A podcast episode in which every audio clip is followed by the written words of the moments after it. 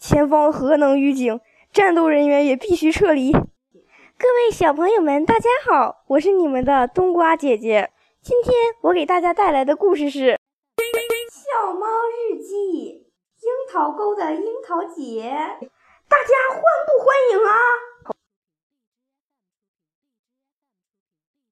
气氛为何如此的尴尬呢？Don't thanks for me. My name's Winter Melon.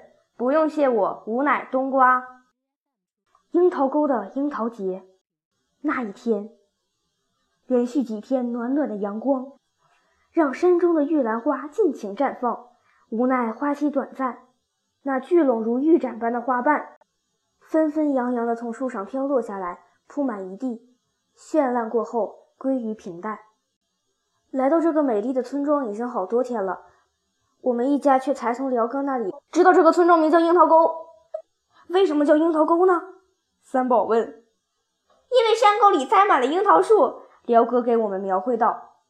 到了夏天，樱桃都熟了，樱桃树上就像挂满了圆溜溜的红宝石，每一颗都有鸽子蛋那么大。那么大呀！虎皮猫惊叹不已。我们在城里从没见过那么大的樱桃。辽哥说，全世界只有望龙山的山沟里。才结得出这么大的红樱桃。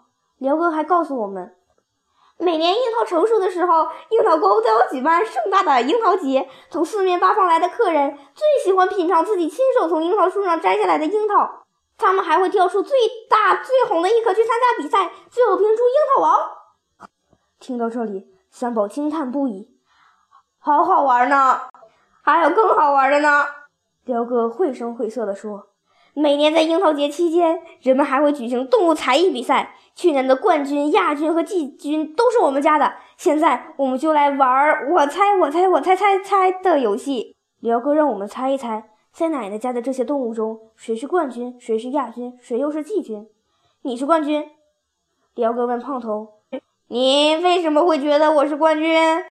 胖头说：“因为你会模仿人说话。”我不仅能模仿人说话，我还能模仿别人唱歌。比赛那天，我先模仿人朗诵了一首诗：“再别康桥，轻轻的我走了，正如我轻轻的来，我轻轻的招手，作别西天的云彩。悄悄的我走了，正如我悄悄的来，我挥一挥衣袖，不带走一片云彩。”哇！二丫惊叹不已，闭着眼睛听。感觉这真的是跟人在朗诵一模一样，精彩的还在后头呢。辽哥越讲越兴奋，接下来我又唱了一首很流行的歌《青藏高原》。这首歌难度很大哦，你们想不想听？哎，我们都说想听。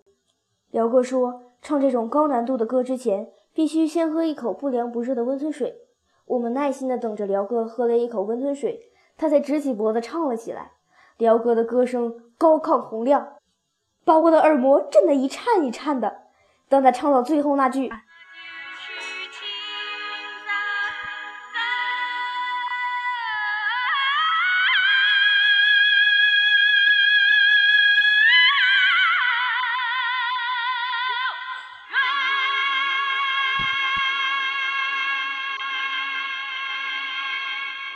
时，我的心都被揪起来了。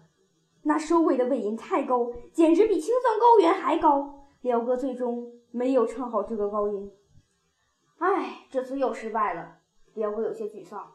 实话告诉你们吧，去年的樱桃节比赛中，我没有得到冠军，也是因为这个原因，最后的高音没唱上去。这不怪你，我知道好多人都唱不上去。我说你不是冠军，至少也是亚军吧？辽哥默认了他是亚军，但看得出来他并不甘心。他是一只有追求、有梦想的辽哥，他的追求和梦想应该是夺取冠军，所以他说他现在每天都在练习高音，争取在今年的樱桃节上把青藏高原最后的高音唱上去，摘一下冠军的桂冠。那么谁是去年樱桃节的冠军呢？辽哥继续和我们玩我猜我猜我猜猜猜的游戏，因为刚才辽哥已经说了，冠军、亚军和季军都是奶奶家的动物，所以这并不难猜。这个冠军不是阿黄便是阿黑，不是母白鹅便是黑旋风。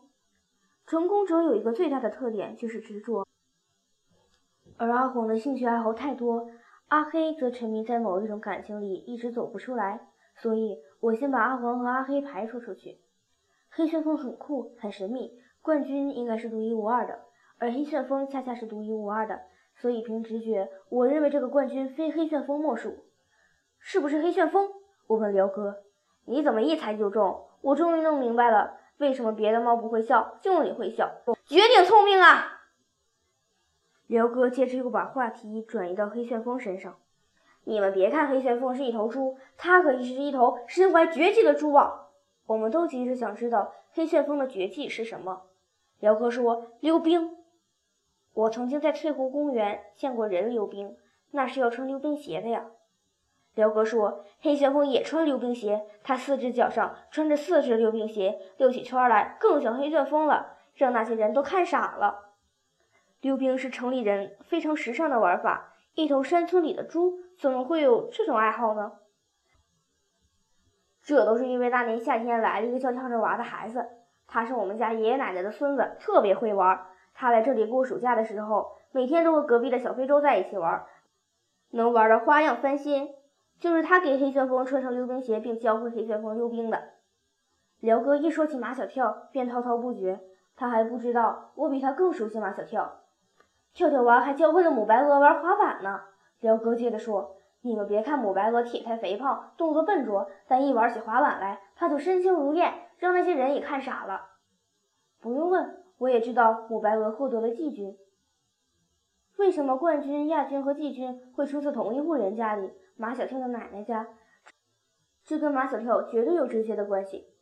今年暑假，跳跳娃还会来，只要你们不走，就能见到这个很有意思的孩子。”我们当然要留下来逗马小跳，那将是一个多么值得期待的暑假呀！Finish，感谢大家的收听。如果大家喜欢我的节目，麻烦给点个推荐呗，麻烦写个评论呗。感谢各位观众老爷们，再见。